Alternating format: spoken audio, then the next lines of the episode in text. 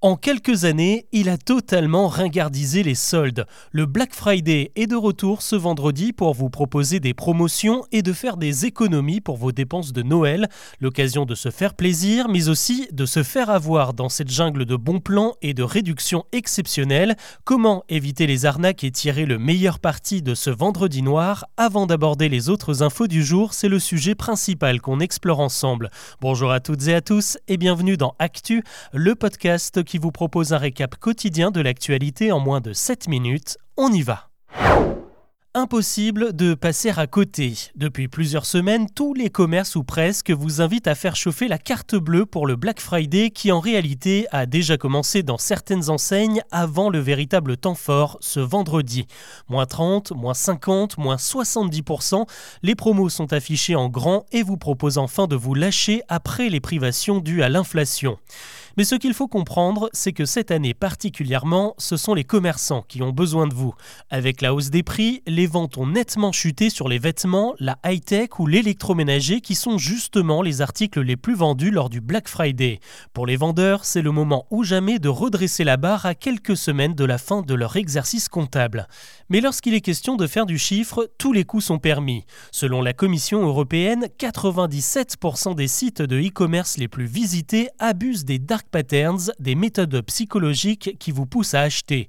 Vous en connaissez certainement.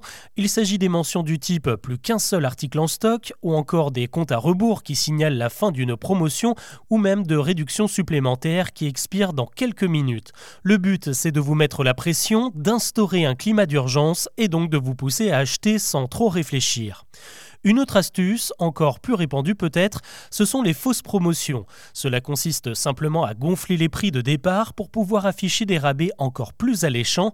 En 2020, l'UFC Que Choisir avait repéré ce procédé sur de nombreux sites comme Amazon, Cdiscount ou même Darty et Conforama. Le seul moyen de ne pas se faire avoir, c'est donc d'anticiper. Si vous écoutez cet épisode ce jeudi, prenez le temps ce soir de repérer les produits qui vous intéressent et de noter leur prix avant le Black Friday. Enfin, attention attention aux pubs et aux alertes mail qui pourraient vous donner envie de cliquer.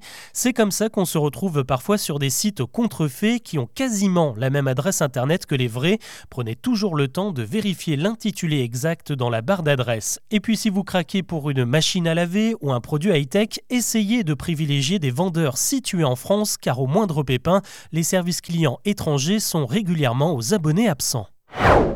L'actu aujourd'hui, c'est aussi le report de la trêve entre Israël et le Hamas. Elle devait débuter ce jeudi matin à 9h, mais finalement tout a été annulé à la dernière minute. Selon l'ambassadrice d'Israël en France interrogée par BFM, le blocage serait venu du Hamas qui n'a pas communiqué la liste des otages israéliens qui devaient être relâchés.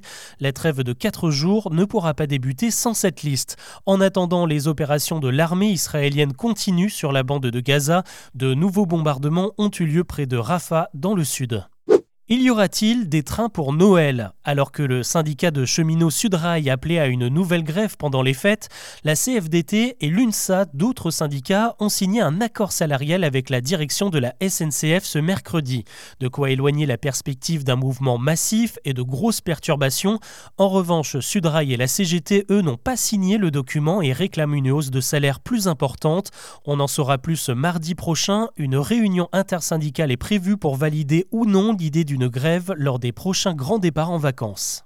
L'info est connue depuis la semaine dernière, mais désormais elle est confirmée. Ce mercredi soir, les députés ont voté le prolongement du dispositif titre restaurant jusqu'à la fin de l'année prochaine. Souvenez-vous, il était question de restreindre la liste des produits que l'on peut payer avec sa carte ou ses tickets resto, comme les pâtes, le riz ou encore la viande, et l'idée avait provoqué un tel tollé que le gouvernement a dû faire marche arrière. Eh bien cette fois c'est bon, l'Assemblée a voté, rien ne bougera avant fin 2024. Le ministre de l'économie réfléchit même à prolonger au-delà. Je vous propose d'ouvrir une page JO maintenant avec une bonne et une mauvaise nouvelle. La bonne, c'est qu'une nouvelle vente de billets vient d'être programmée pour jeudi prochain, le 30, et cette fois pas besoin d'être tiré au sort, ce sera ouvert à tout le monde sur le principe du premier arrivé, premier servi. 400 000 places seront accessibles pour toutes les disciplines, toutes les sessions et même pour certaines épreuves censées être déjà à guichet fermé. Les prix s'étaleront entre 24, 50 et 100 euros. Et puis la mauvaise nouvelle, c'est que si vous obtenez une place, vous risquez de galérer pour vous déplacer pendant ces Jeux. La maire de Paris, Anne Hidalgo, a fait une confession sur le plateau de Quotidien. Le réseau de transport francilien ne sera pas prêt à temps pour les Jeux. Il s'agit surtout du nombre de trains et des fréquences sur le réseau RER. E les quais devraient donc bien se remplir. 15 millions de spectateurs sont attendus à Paris l'été prochain. C'est une idée venue d'Allemagne et qui commence à faire des adeptes en France. La ville de Lyon annonce qu'elle va étendre le dispositif Angela à toute son agglomération. Angela, c'est en fait un nom de code pour lutter contre le harcèlement de rue. Concrètement, une femme qui se sentirait en danger ou qui serait même suivie pourrait entrer dans un commerce et demander à voir Angela. Les vendeurs au courant pourraient alors l'emmener dans l'arrière-boutique pour la mettre en sécurité.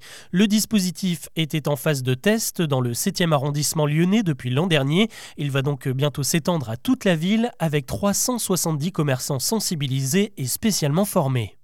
On termine au Japon avec une compétition pas comme les autres.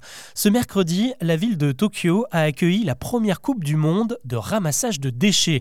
Un sport ultra intense puisque les participants réunis en triplette avaient 45 minutes chrono pour récolter le maximum de détritus dans les rues. Évidemment, interdit de piocher dans les poubelles, il y avait même des juges qui surveillaient les potentiels tricheurs. Les notes étaient accordées en fonction du volume ramassé et du type de déchets car ce sont les mégots qui rapportaient le plus points. Au final, c'est l'équipe britannique qui a décroché le titre avec 83 kilos récoltés. La France, elle, termine avec la médaille de bronze sur la troisième marche du podium. Au total, une demi-tonne de déchets ont été récupérés pendant la compétition. Voilà ce que je vous propose de retenir de l'actu aujourd'hui. Je vous donne rendez-vous demain pour un nouveau récap.